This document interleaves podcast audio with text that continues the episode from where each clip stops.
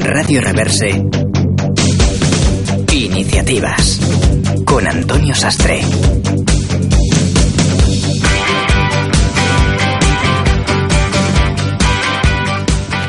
Buenas tardes de nuevo. Queremos saludar a nuestros eh, internautas, ya no es eh, radio oyentes, porque aquí nos volcamos el programa, volcamos el programa en la red de redes, en internet y no como antiguamente lo hacíamos a través de la FM. Por eso tenemos seguidores hasta en México y eso de la mano de algunos colaboradores del programa que tienen buenos amigos en México y desde allí nos han llegado hasta oír. Y eso que vamos solo con el sexto programa. Iniciativa es un programa que viernes tras viernes, a partir de las 17 eh, horas, 5 eh, de la tarde y hasta las 18 horas, eh, durante una hora, entrevistamos a iniciativas sociales, iniciativas culturales y sobre todo iniciativas empresariales, porque lo más importante y dentro de la línea editorial que tenemos de mostrar lo positivo de la sociedad civil, de la gente que está desde sus posiciones de empresarios, de fundaciones, de instituciones, defendiendo un tejido social que haga generar riqueza, que desarrolle valores y que sobre todo vea el aspecto positivo de todas las actividades para demostrar que nosotros, que somos un medio voluntario, un medio profesionalizado, porque en los estudios hay grandes profesionales que nos permiten transmitir lo que pensamos, lo que decimos, las experiencias empresariales, a través de estos eh, profesionales estamos, nos hemos eh, vetado para, nos eh, autocensuramos para no emitir ninguna mala noticia porque hay que generar esfuerzo, valores, eh, hay que generar también ilusión, dado que la situación es complicada y no queremos hablar de esa realidad, pero sí queremos hablar de otras realidades positivas. Y viernes tras viernes traemos iniciativas eh, sociales, institucionales, reitero, y empresariales que permiten el que todos eh, tengamos un punto de esperanza, sobre todo eh, mostrando eso que decimos de valores, de, esfuerzo, de voluntariado, de, de riesgo, de arriesgar patrimonio personal para sacar adelante proyectos empresariales y sociales.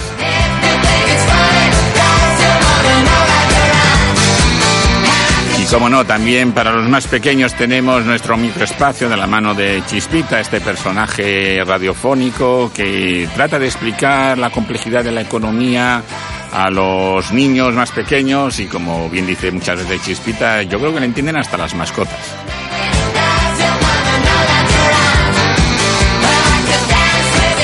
Comenzamos porque lo principal no es la presentación, sino sencillamente los invitados que tenemos esta tarde aquí en nuestro estudio, en Estudio Reverse. Ya saben que nos podéis seguir a través de las tres eh, radio.reverse.es en este programa y en estos estudios de dos emprendedores que alguna vez me lo deben y, seguro que tendrán que ser entrevistados y pasar por el tercer grado de estudio, que todavía se esconden en control, pero ya saldrán aquí a la palestra. Esta tarde tenemos una fundación tenemos también una empresa familiar, además me ha sorprendido cuando hemos estudiado un poco los antecedentes y como no, tenemos también que veo en control a nuestro asesor jurídico, a Victorio Hernández Tejero, un, un jubilado de oro que llamo, eh, en el sentido de que fue responsable de, asesoría jurídica del Banco Popular y ahora toda su sabiduría jurídica la, ofrece a todos nuestros internautas. Y por aprovechar todos los minutos, porque lo más interesante, reitero, son nuestros invitados, vamos a empezar por la Fundación CUME de María Monfá Guis creo que lo he dicho bien, el segundo, eh, ella nos lo confirmará. Sí, sí, perfecto. Bueno, muchas gracias María. Y sobre todo también seguimos eh, luego con una entrevista con eh, Javier Domínguez Arrán, de Distribuciones Domínguez, una empresa familiar como hemos anunciado. Continuaremos con Mundo Jurídico de Vittorio Hernández Tejero y como no, con Chispita, con Inmaculada, es otra empresaria, pero aquí no viene como empresaria, viene como Chispita. Buenas tardes, Chispita. Buenas mascotas. Estupendo. Y vamos a aprovechar, ya digo, todos los minutos, comenzando con la entrevista a María Monfá Guis.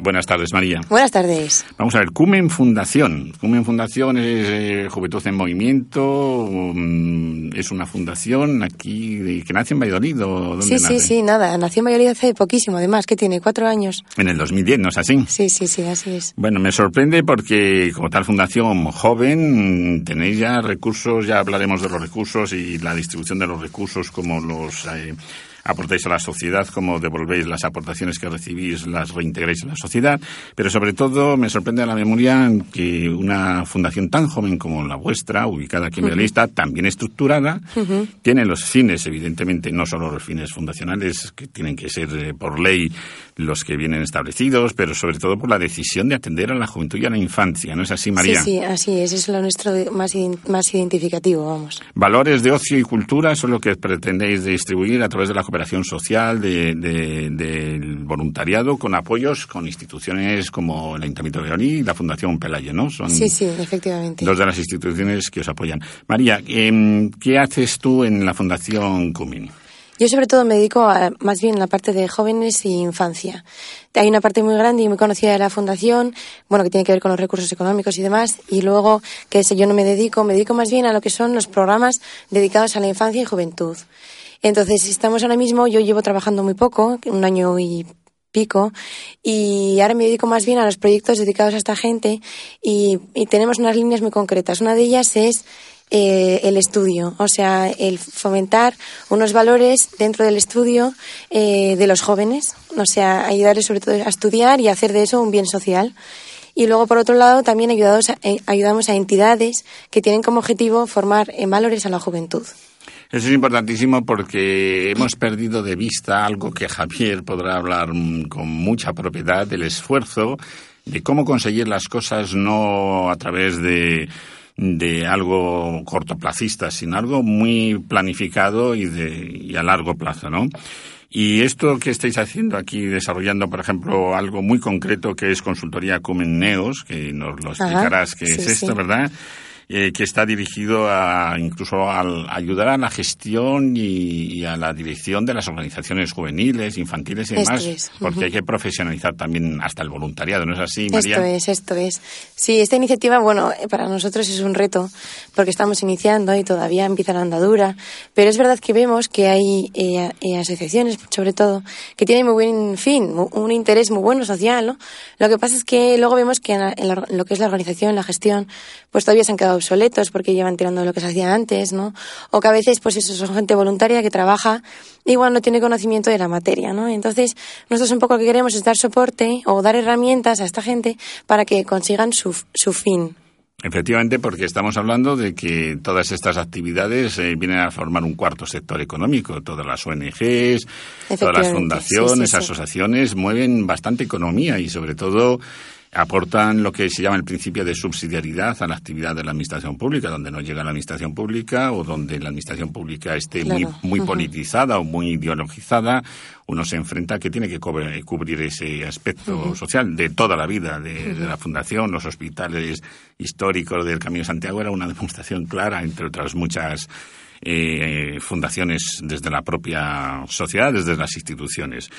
Eh, tan jóvenes desde abril del 2010, pero ya tenéis incluso relaciones internacionales. Habéis hecho encuentros eh, con eh, joven- eh, jóvenes de Croacia, de Eslovaquia, sí, o sea sí, que sí. estáis ya internacionalizados muy pronto, con lo que cuesta internacionalizarse. ¿No es así, María? Sí, sí, así es. Y además este año pues hemos tenido una ayuda europea, o sea que además eso pues nos da también cierto ánimo para continuar, ¿no?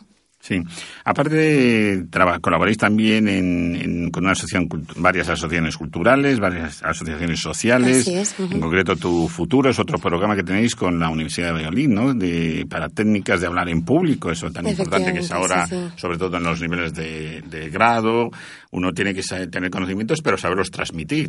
Hablar en público, trabajar en equipo, que es fundamental. Eh, Efectivamente, Escuché una vez a un gran investigador, eh, uno de los codirectores de Atapuerca, Atapuerta, eh, Atapuerca en, en una conferencia sobre empresa familiar, que el éxito nuestro, del que podamos estar aquí incluso reunidos, se debía al principio de colaboración, de saber trabajar en equipo, ¿no?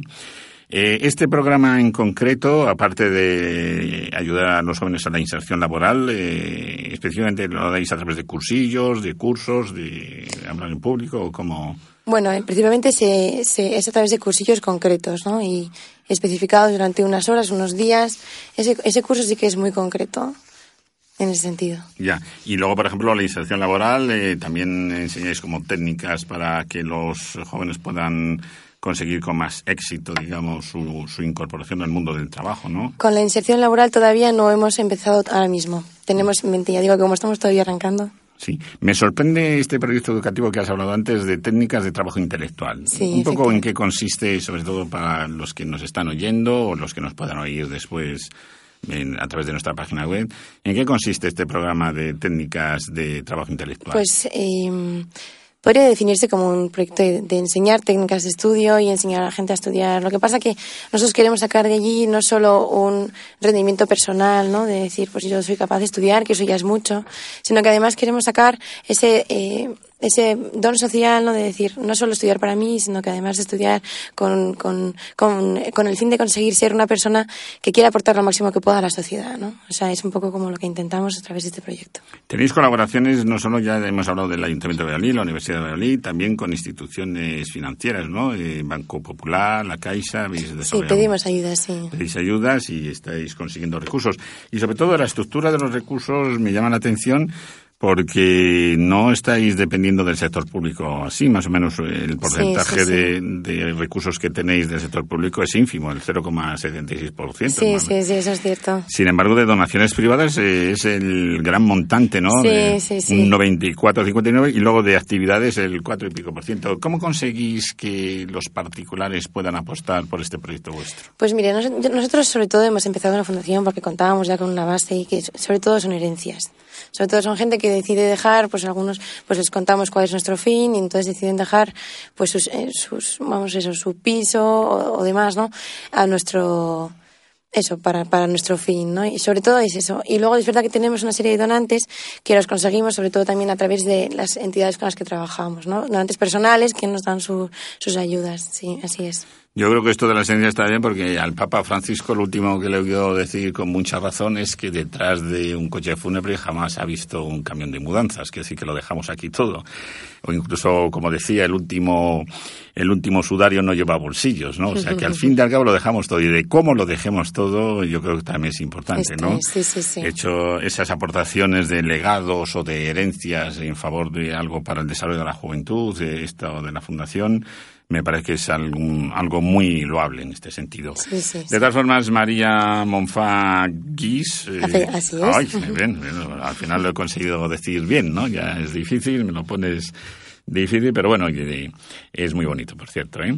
Entonces, eh, María, eh, si alguien quiere colaborar con vosotros, eh, ¿dónde os puede localizar? ¿Algún teléfono de contacto? ¿Una página web? Es muy sencillo, sí, mira. eh, la, dirección es la calle Paulina Riez 6 entre planta. Y nada más entrar en el portal, además, ya pone Fundación Cumen. Y, y luego, además, es muy fácil la, la página web que es cumenfundación.org. Y el teléfono que tenemos es 983 23 21 84. 983 23 23 21 21 84. 84. Este es nuestro teléfono y ahí estamos para atenderos, sobre todo por las mañanas.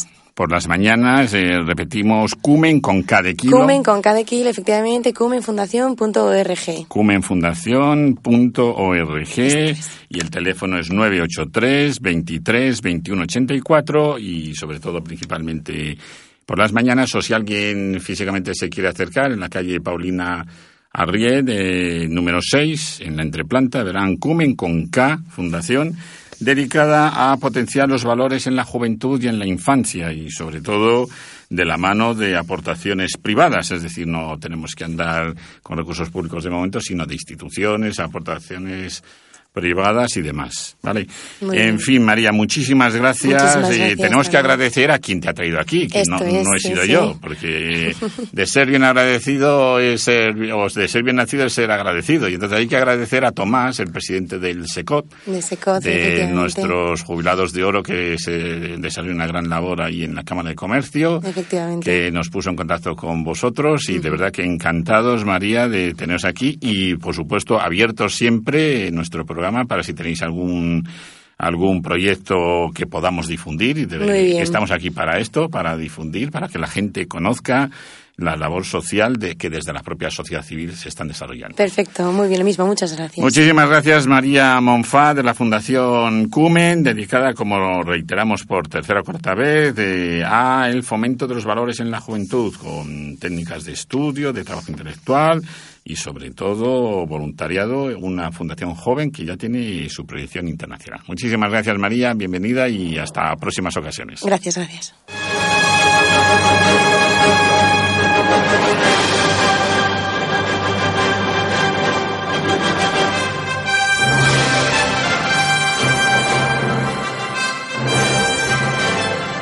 Y continuamos en el programa Iniciativas en radio.reverse.es, emitiendo en las redes, en internet, como todos los viernes a partir de las 17 horas en nuestro estudio de aquí desde Valladolid, pero con proyección internacional y esta vez volamos muy alto.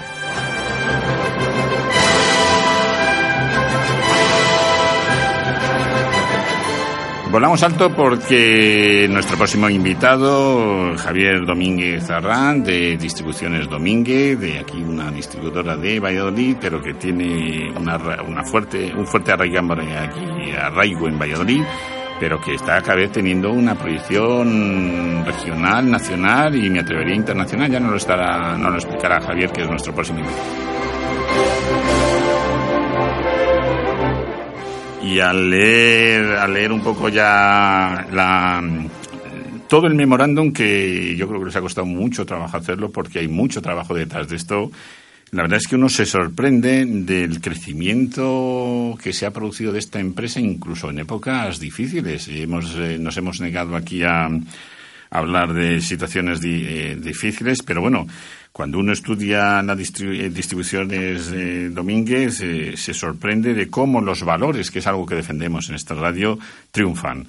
Nada sería posible sin la educación, sin el ejemplo, como en la propia memoria Javier lo reitera, porque además esto viene desde atrás, Javier. Buenas tardes, Javier. Buenas tardes a todos. Vamos a ver, hablamos de 1930 de tus bisabuelos y además eh, que eran negociantes también, ¿no? Sí, por supuesto. ¿Qué tenían, Javier? Bueno, yo vengo de una familia que siempre ha sido empresaria, gracias a Dios, y, eso pues lo llevamos en la educación, ¿no?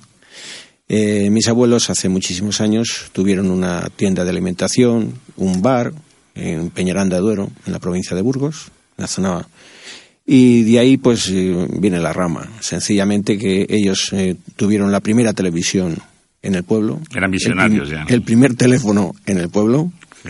Y la primera cafetera para hacer café expreso italiana, la Zimbali, ¿eh? en el pueblo. Fíjate, o sea que eran ya siempre fueron pioneros, pioneros y, vieron pues un poco por dónde iban los tiros en, hostelería.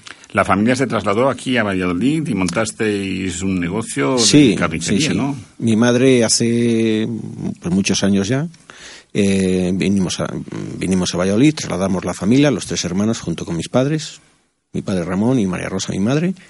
Y en aquel entonces, pues eh, nosotros em, crecimos en un, en un hostal familiar donde teníamos huéspedes y de ahí pasamos a que mi madre puso una tienda de alimentación en la zona más humilde de Valladolid, que era justamente en la zona de San Isidro, frente a los gitanos. Fíjate, sí, era una zona muy humilde, muy humilde, muy humilde, muy humilde. Y sobre todo, bueno, yo lo reconozco porque mi, mi suegro vivía en la circular y ya sabíamos lo que era esa zona, ¿no? Y demás. Sí, sí. Eh, pero estuvieron siempre involucrados en valores, tesón, esfuerzo, valores que ahora no queremos enfrentarnos a ellos, fueron los que os ha formado a toda la familia, ¿no, Javier? Hay que darse cuenta que mi madre era una, una empresaria modelo con muchísimo esfuerzo, sacó adelante una tienda de alimentación, de tienda de alimentación en supermercado, pollería, etcétera. Y era la número uno en, en el barrio. En el barrio, sí. Eh, Javier Domínguez Zardán, eh, hemos dicho, es un joven empresario, porque 52 años no es nada. Eh, lo digo porque yo tengo 53, o sea que no me voy a tirar piedras a mi propio tejado, evidentemente, ¿no? O sea, las cosas como son. Residente en Valladolid, con su esposa también empresaria, con dos hijos y con dos hermanos en la empresa familiar, ¿no? Sí. Háblame de tus hermanos. ¿Habéis hecho una piña? ¿Cómo? Bueno, mm, nosotros vamos a cumplir, si Dios quiere, dentro de dos años, 30 años con un negocio, un negocio creado por los tres hermanos. No es un negocio heredado, es un negocio creado a base de esfuerzo, a base de horas, a base de, mucho sacrificio y ahí estamos. Mis hermanos, pues mis hermanos igual que yo, son gente muy profesional, con muchas ganas, con mucho ímpetu, con muchas, con muchas habilidades. ¿eh? Cada uno de nosotros eh, llevamos una parcela dentro del negocio. Yo llevo la gerencia, mi hermano Ramón lleva la dirección comercial y Santiago lleva pues lo que es todo, departamento de créditos, etcétera. Pues de aquí, desde los estudios de Reverse Estudios, desde radio.reverse.es, saludamos a tus hermanos Santiago y Ramón y, como no, un homenaje a tus padres que fueron, y a tus abuelos y a tus bisabuelos que fueron los fundadores de esta saga.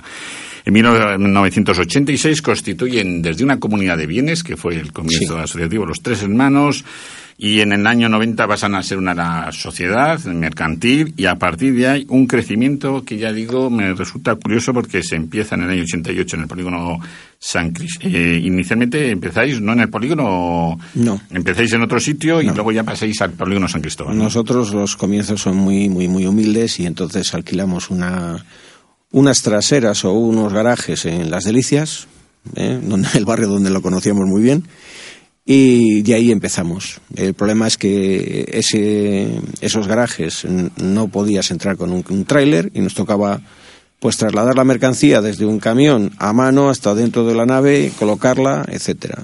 ¿eh? Pero bueno, todo con, con 24 años, pues no lo llevas tan mal. No lo llevas tan mal, sobre todo porque empezáis eh, con una pequeña nave situada de 400 metros en el polígono San Cristóbal. Sí y ahí comencéis también los primeros hitos de la empresa a distribuir eh, marcas conocidas a nivel nacional, el Pacharanzoco y luego Codorniu, que es una marca muy conocida, ¿no? Eh, la realidad es que nosotros somos muy trabajadores. Entonces, lo que ocurre es que cuando una persona trabaja muchas horas, pues adelanta a otro que trabaja sus horas, pero no trabaja muchas horas. Entonces, nosotros, en, en su momento, en su momento, porque ahora lo conoce todo el mundo. Eh, empezamos a distribuir zumo granini. Llegamos a ser la empresa que más zumo vendía per cápita de toda España. ¿Vale? Luego cogimos una segunda marca de, de, cava, de espumoso. Y lo que ocurrió es que, mm, a base de, horas de esfuerzo, de trabajo, de cariño, de, promociones y demás, conseguimos hacerle pupa a Codornio. Entonces, Codorniu lo que dijo es, me voy con estos y nos fichó. Eso fue lo que ocurrió. O sea que demostrasteis primero al fabricante que erais capaces. Al más fuerte de que éramos capaces de colocar un producto similar al suyo en la hostelería de Valladolid y además muy presentado, con una gran imagen de marca, con unas copas muy grandes, eh, haciendo exposiciones en las barras de los bares. Y eso hizo que el que estaba de director comercial en la zona de Castilla y León se fijara en nosotros y nos fichó. Estupendo. Además, el salto fue no solo cualitativo, sino cuantitativo. De una nave de 400 metros pasáis a una de 5.000 metros cuadrados, que es la actual sede de vuestra empresa, ¿no? Sí, porque mm, a, base de, años, pues eh, nosotros fuimos cogiendo marcas, fuimos distribuyendo marcas pioneras, y entonces hubo un momento en que el, plan que teníamos estratégico era trabajar una cerveza y se compraron las instalaciones precisamente para, mm, digamos, eh, esas instalaciones dividirlas en dos partes, una que se dedicase exclusivamente a la cerveza y otra que se dedicase al almacenamiento de todos los productos que llevamos. Aparte de eso, eh, habéis hecho una incursión como bodegueros, ¿no? Hemos hecho una incursión como bodegueros, ¿eh? montamos una empresa que se llama Bodegas Pisuerga, ¿eh? Hemos vendido en muchísimos países. ¿eh? Por eso digo que tenéis proyección internacional. Tenemos, conocemos el mercado internacional, conocemos cómo se venden los vinos en China, en Japón, en toda la zona, de la, en toda la zona europea y, estamos presentes en algunos países. Habéis hecho una diversificación, pero interna, básicamente dentro del sector de la hostelería, porque ya no solo la distribución de bebidas, sino eh, trabajáis distribución de vajilla, cristalería, mobiliario, y algo que me ha llamado poderosamente la atención Aparte, bueno, conserva de vegetales, os habréis abierto hacia las grandes superficies también.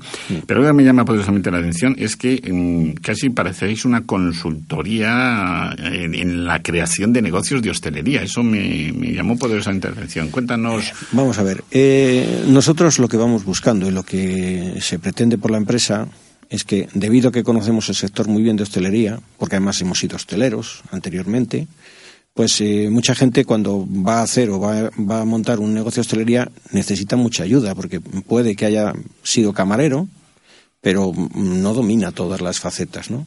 Entonces, la, la propuesta nuestra, pues es darle soluciones a todo ese tipo de, de, digamos, dudas que puedes tener cuando montas un negocio. Entonces, mm, todo el personal que tenemos es personal profesional, te puede ayudar a elegir qué tipo de bebidas tienes que tener, no hacer gran acopio de todas las referencias, de todas las marcas, sino que dependiendo del negocio que tengas, hacer, eh, digamos, un surtido acomodado a tu tipo de negocio. Pero además, últimamente lo que nosotros pretendemos es llenar el establecimiento. Es decir, no solamente venderte las bebidas y que tú las expongas allí muy bonitas, sino que intentar llenar el establecimiento. ¿Y cómo se llena el establecimiento? Pues proponiéndole acciones, proponiéndole promociones, proponiendo que él a su, a su vez eh, eh, anuncie a los clientes ese tipo de fiestas que va a tener, ese tipo de degustaciones, ese tipo de, de, de catas, que con lo que con ello lo que pretendemos es que eh, mira, mismamente llevamos 15 días en Valladolid con una promoción muy fuerte de Viña Mayor. Tenemos aproximadamente rondando los 300 establecimientos con esa promoción una promoción muy fuerte en el cual al cliente, no a nuestro cliente, sino al cliente de nuestro cliente, al, al, público particular, pues cuando se toma un vino Viña Mayor se le entrega un ticket, ticket que puede cambiar, juntando unos pocos, por copas, que puede cambiar por entradas en la propia bodega y que puede cambiar por manos, botellones de tres litros que se puede llevar para su casa. Entonces, eso apoyado por cartelería, apoyar por prensa, apoyar por, apoyado por otra serie de, iniciativas y, con, y eso lo que consigue es que el cliente tuyo entre, invite a sus amigos, no solamente consuma un vino, sino consuma dos, no solamente mm, intente tomarse un vino, sino que vuelva al día siguiente para conseguir esa copa o para conseguir ese mandum.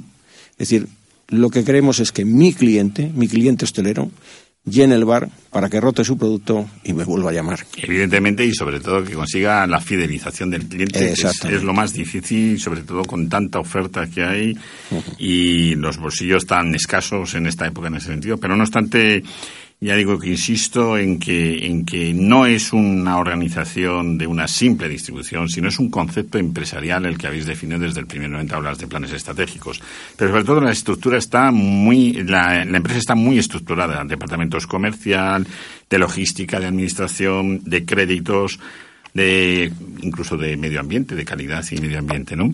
Habéis cambiado hace poco el, hasta la imagen corporativa, ¿no? De, sí. de distribuciones Domínguez, ¿no? Sí se cambió la imagen corporativa de Distribuciones Domínguez, pues porque cuando empiezas mm, normalmente eliges un nombre más familiar, pero luego la gente mm, pues te conoce más que nada por el apellido. Por el apellido y porque lleváis ya 20, 30 años aquí en Casi 30 años, sí. Casi 30 años. 30 años. Eh, otra de las cosas que me llama mucho la atención es que cuidáis mucho al, al personal. Es decir, tenéis, eh, creo, 16 trabajadores, eh, hablo de sí. memoria aproximadamente. Sí eh, distribuidos entre vendedores, administración, logística y la dirección de los tres hermanos, sí. me imagino. Sí. Pero sobre todo, mm, la formación ha sido fundamental en el desarrollo de vuestra empresa, ¿no? Habéis hecho cursillos de todo tipo, desde distribución comercial, Aquí en la Cámara de Comercio también habéis hecho un máster de distribución comercial. Sí. Eh, luego también atención al cliente. Inglés. Eh, sí. Lo consideráis vital, ¿no? Lo consideramos la vital. formación en general. Y... La formación en general eh, no es que hayamos hecho hayamos hecho, hacemos y seguiremos haciéndolo. Es fundamental porque nuestro cliente cada día demanda más servicios, eh, demanda más cosas, pero es que además últimamente nuestros clientes no solamente es español, hay muchísima gente extranjera que abre negocios de hostelería, a la cual hay que atender de la misma forma que atiendes a un español, con el mismo cariño, con el mismo con las mismas cosas. Y a veces pues te llaman empresas extranjeras y te hablan en inglés y tú tienes que contestar, lógico y normal. Hablamos eh, de vende y distribuye marcas representadas en distintos clientes de Castellón, clientes hasta casi 6.000 clientes tenéis aproximadamente. Bueno, eh, una cosa es lo que figura en el ordenador y otra cosa luego es... Tenemos censados en la actualidad 6.800 clientes. 6.800. De esos clientes hay clientes que te compran una vez al año, que te compra, que te...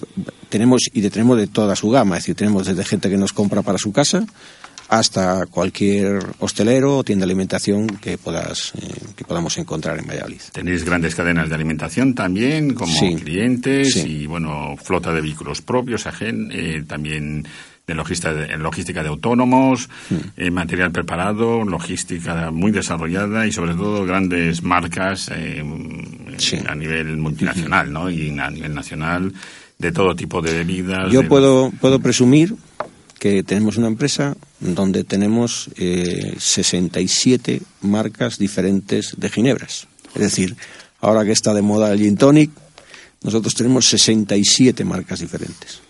Es decir, que, que se puede decir bien, es decir, tú puedes montar un establecimiento al uso de especialistas en gin tonic y demás, y tenemos 67 marcas. 67 marcas. El posicionamiento vuestro también a nivel nacional como distribuidores en todo el sector nacional es un posicionamiento magnífico, vamos, que os vais acercando, como dicen a los tenistas, hacia Nadal eh, a marchas rápidas, porque estáis en el 217, el puesto 217 a nivel nacional como distribuidores en vuestro sector, ¿no? Sí, pero... Y hablamos de cuántas empresas puede haber en España eh, si los tenéis calculados, porque me parece una cifra cercana, dependiendo. Si, claro, si fuerais mil, pues no, pero si son bastantes miles, estáis son muy bastantes bien, miles. Son bastantes miles. Son bastantes miles. Para estar en el 217 estáis en el top casi, ¿no?, de las distribuidoras a nivel nacional. Bueno, no, no tanto. bueno, bueno, país. Nos queda, aunque los números son muy bonitos, pero el día a día nos pone a cada uno en nuestro sitio y realmente no vives de ese número, sino lo que vives es de la atención al cliente y de la satisfacción de los clientes. Y ya terminando, porque me dicen desde el control, evidentemente, que el tiempo de la radio es limitado, dos cosas que sí que quiero eh, destacar. Eh, primero, la localización, aunque os conocen sobradamente, teléfonos de contacto, una página web. Y algo que también quiero destacar, lo último, es que mm, eh, cumplís con algo que siempre lo he comentado, que es que mm, retornáis a la sociedad. Es decir, sois patrocinadores de eventos culturales, de eventos deportivos, colaboráis con asociaciones profesionales, es decir, tenéis un compromiso muy serio con la sociedad civil donde estáis ubicados. ¿No es así, Javier? Sí, sí, porque en muchas ocasiones, eh, de forma altruista, pues nos toca echar una mano. Lo último que hemos hecho ha sido ayudar a una familia recogiendo tapones por la hostelería ¿eh? y, recogiendo los tapones para que se pudiera comprar una silla de ruedas eh, y demás. Y además fue una campaña muy, muy bonita, con mucho cariño. Y bueno, pues utilizamos los medios que tenemos. Y los medios que tenemos es pues, las cajas de cartón donde enviamos a la hostelería los licores, y, luego pues el boca a boca de cada uno de los repartidores que trabajan en distribuciones Domínguez solicitando al propio hostelero, al propio camarero, pues que fuese echando esos tapones en, en esas cajas y que cuando tuviese la caja llena nosotros nos encargamos de recogerla para entregarla a sus padres. Pero no solo de tapones vive el hombre en este caso, sino que también en la Party Dance eh, habéis eh, patrocinado con la Universidad de Valladolid en Fuente del Amor el fútbol sala de los niños, incluso con la Asociación de Peluquerías de Señora. Bueno, no voy a decir todos porque si no mañana vas a tener una fila Sí, bueno. Una fila de patrocinadores tremenda y demás. Eh, Javier, ya se nos va ya en la sección eh, un teléfono de contacto donde os puedan localizar, aunque pues ya os tienen muy conocidos y demás. El teléfono de contacto nuestro es el 983 983 39 58 36. 983 39 58 80 30 36 36, repito repito otra vez 983 39 58 36 distribución, distribuciones Domínguez todo un clásico en la distribución de Belén con más de 30 años y de verdad que muy agradecidos Javier por tu asistencia en directo a este programa y, sobre todo por toda la labor que hacéis. Pues muchas gracias a vosotros por Cuando tengáis algo también que podamos comunicar a nuestros internautas, no dudes en, en decírnoslo que lo pondremos en valor para todos ellos. ¿sí? Muchísimas gracias. Muchísimas gracias Javier y continuamos con nuestro programa.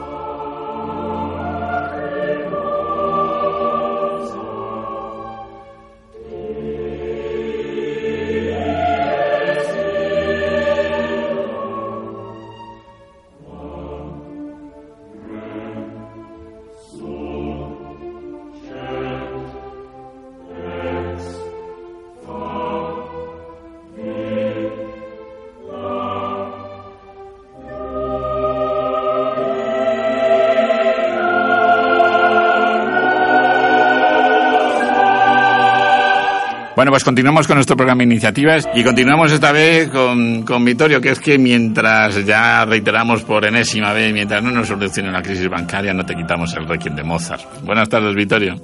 Mundo Jurídico, otra sección nuestra del programa Iniciativas, en el cual eh, damos a conocer a todos nuestros internautas eh, todo ese escabroso mundo de las finanzas y esta vez vamos a hablar, hemos venido hablando de todo, de préstamos, de cláusulas suelo, de, de, preferentes y ahora nos toca hablar de, de esto, mm, de pagarés. Sí.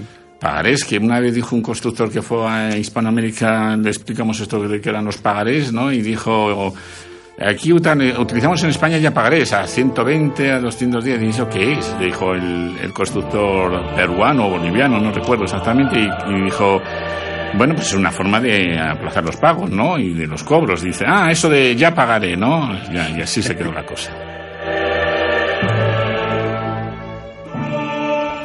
Bueno, Vittorio Hernández Tejero, ex, digo ex porque estás jubilado, el, jefe de asesoría jurídica del Banco Popular en Castilla y León.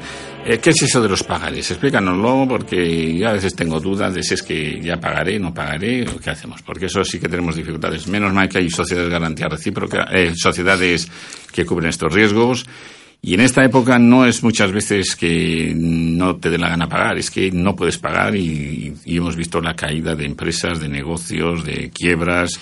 Y la gente tiene a veces voluntad de pago, pero, pero tiene unas dificultades enormes, ¿no es así? Y con eso del pagaré, ya pagaré, al final no terminamos pagando nadie. Lo que me deben a mí, yo se lo debo a otro. Y es un círculo infernal esto, ¿no? De ya pagaré. Bueno, pues eh, la cosa puede derivar así cuando va un poco por malos derroteros, pero el pagaré es un instrumento financiero muy potente y muy fuerte que muchas veces, pues por desconocimiento o por demasiada alegría, pues efectivamente se le da los vuelos que, acabas de decir. El pagaré es un papel, es un título, diríamos jurídicamente hablando, es un papel que lleva su valor, entonces, eh, los billetes de banco también son papel y nadie los desprecia. El pagaré en sí mismo no es una prueba documental de un compromiso de pago un vencimiento, sino que es el propio compromiso de pago. O sea, como que fuera un billete. Como que fuera un billete. Lo mismo que veíamos antes en los billetes que el Banco de España pagará al portador la cantidad de mil pesetas en oro y no sé qué y no sé cuál, bueno, pues el pagaré es algo parecido. Yo me comprometo a pagar una cantidad de dinero a, un, a una persona determinada a un vencimiento. Este título, pues, eh, es bastante desconocido en cuanto a sus eh, entrañas o en cuanto a sus interioridades porque la inmensa mayoría de las veces incluso se confunde con el cheque, porque el formato que tiene, la expresión facial, es parecidísima. Y yo en mis tiempos en activo, pues eh, para decirlo de una manera muy explícita, pero un poco jocosa, pues decía a los apoderados o a los empleados del banco, digo, tened cuidado con los pagarés, que el pagaré es como un travesti, que parece un cheque, pero es una letra. Entonces, de esa ignorancia, o unas veces la ignorancia es ignorancia natural y otras veces es ignorancia buscada. pues, por ejemplo, pues eh, así como es válido expedir un cheque al portador, no es válido emitir un pagaré al portador.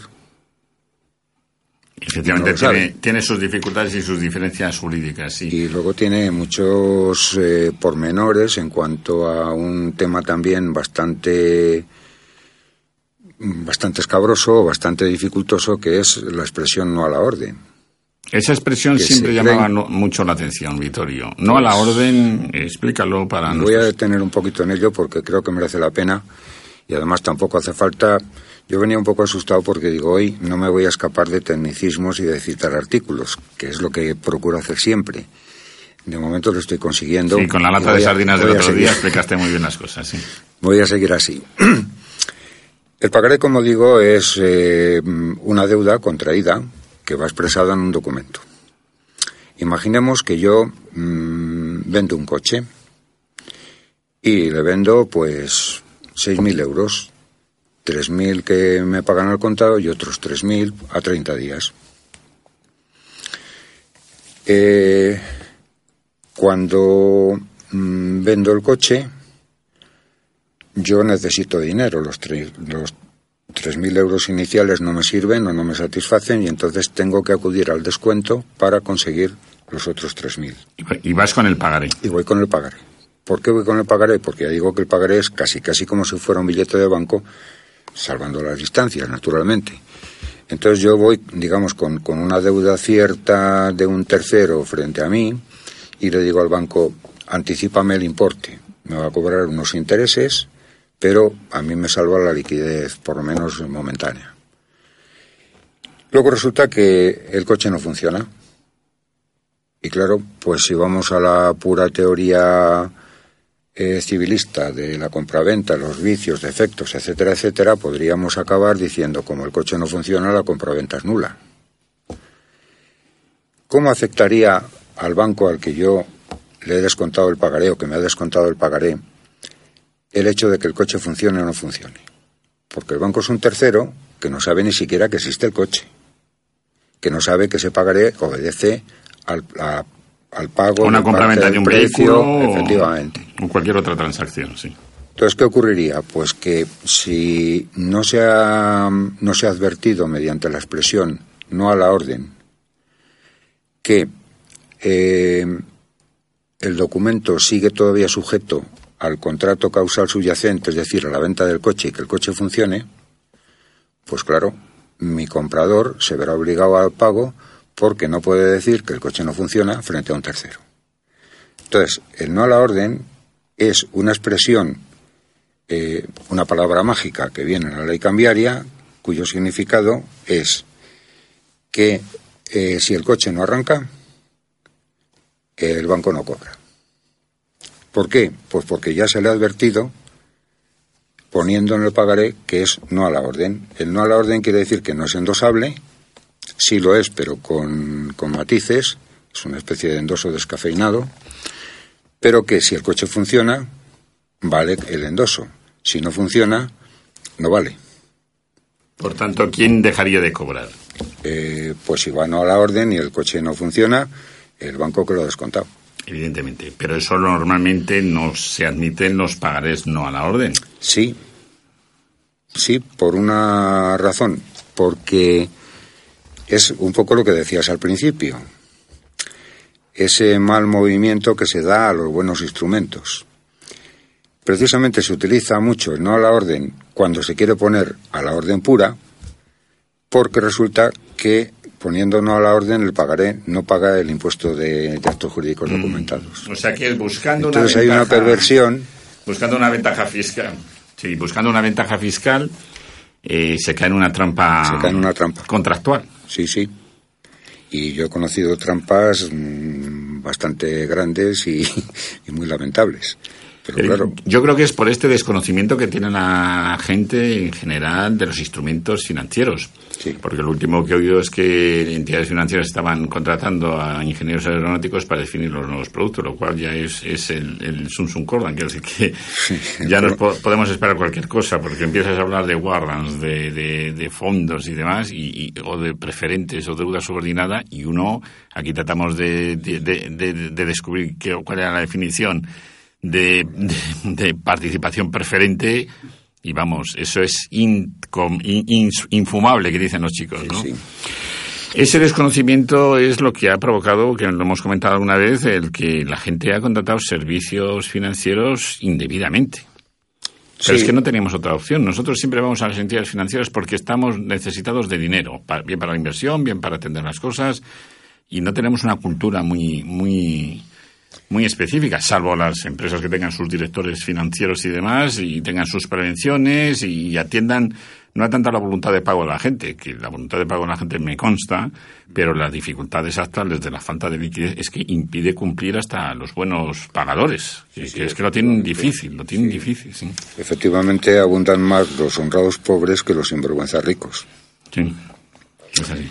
Y Y eso efectivamente estamos en, en, un mundo muy complicado con la globalización, las influencias que hay. Los pues movimientos de capital claro, internacional. Tenemos instituciones importadas que resulta que aquí no pintan nada, como por ejemplo el leasing. Sí.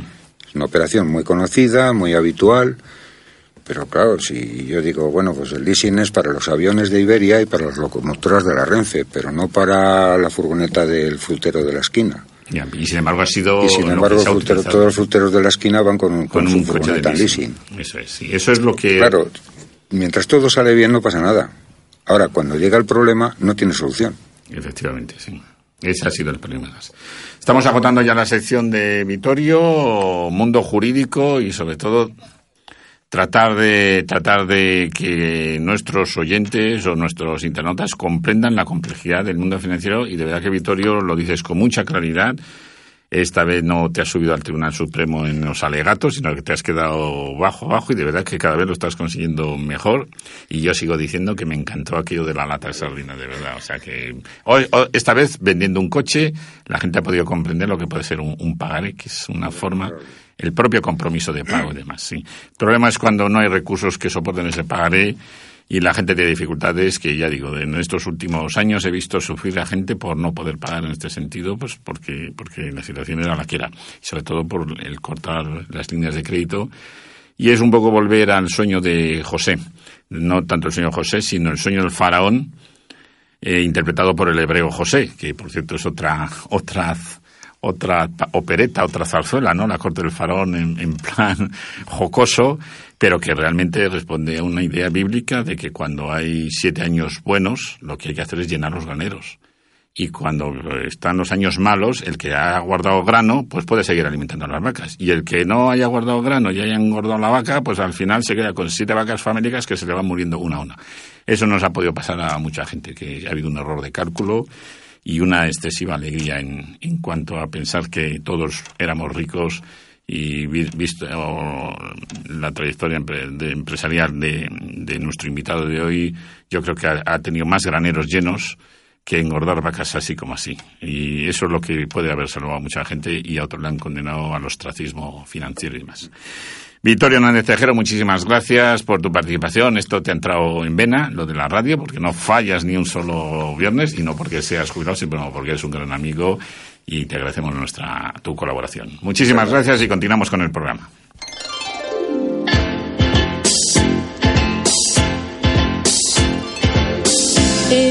Radio.reverse.es y en radioreverse.es continuamos con Chispitas.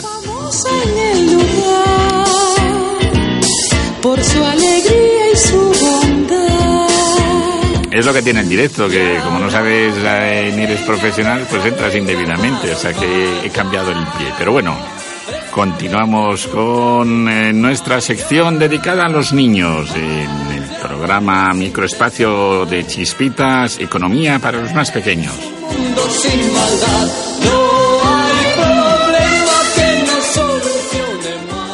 Buenas tardes niños, niñas, tenemos un microespacio para explicaros a través de nuestra buena amiga Chispita cosas de economía. Buenas tardes Chispita. Hola niños, hola niñas, hola mascotillas, hola Antonio. El otro día explicamos eso de la inflamación. ¡Ay no!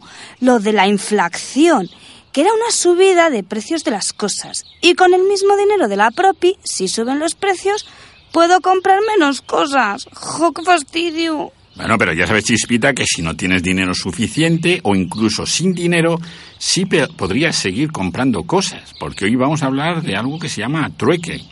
¿Qué cosas dices, Antonio? ¿Cómo sin dinero se van a poder comprar cosas? Mira, Chispita, ya en la antigüedad funcionaba aquello de lo que a mí me sobra, a ti te falta, y al revés. Entonces los antiguos intercambiaban cosas. A unos les sobraba arroz y lo cambiaban por unos zapatos, o eso se llama, ya digo, trueque. Ay, ya lo sé, ya lo sé. ¿Truco o trato? No, Cispita, no. Eso es del Halloween, de esta cosa moderna que nos han implantado desde el imperio anglo anglosajón. El trueque era el intercambio de cosas o mercaderías. Se cambiaba una materia prima, por ejemplo, como la lana o el arroz, por un trabajo, cultivar la tierra. O al revés, un trabajo de recoger la cosecha por una cosa, por ejemplo, no sé, un carro. Ya sé, como los antiguos fenicios puede ser. Así es, ahí es, Que Chispita. como era muy difícil calcular el valor de las cosas, pues lo que hacían era no pedir dinero, sino otras cosas que ellos tenían, ¿no? Así es, Chispita, pero claro, calcular el valor de las cosas aún hoy es muy difícil, no es nada fácil. Y ya sabes que ese dicho tan popular que quien da da mucho y el que recibe recibe poco, pero eso ya lo veremos para otros días. Hoy nos centramos en el cambio de las cosas, Chispita. Mm, Vale, Antonio. Pues entonces voy a practicar este fin de semana con el trueque y te cuento la semana que viene a ver qué trueques he hecho, ¿vale? Estupendo, a ver si puedes cambiar los cromos por, yo qué sé, un bocadillo. Bueno, voy a ver si me dan esta noche muchas chuches por sustos. Ah, bueno, verdad, que ahora vas a hacer el trueque ese de truco o trato, ¿no? Sí, porque es Halloween. Así que bueno, niños, buenos niñas, buenos mascotillas, ya sabéis, si os habéis gastado toda la propina y no tenéis dinero, aún podéis conseguir cosas que deseáis.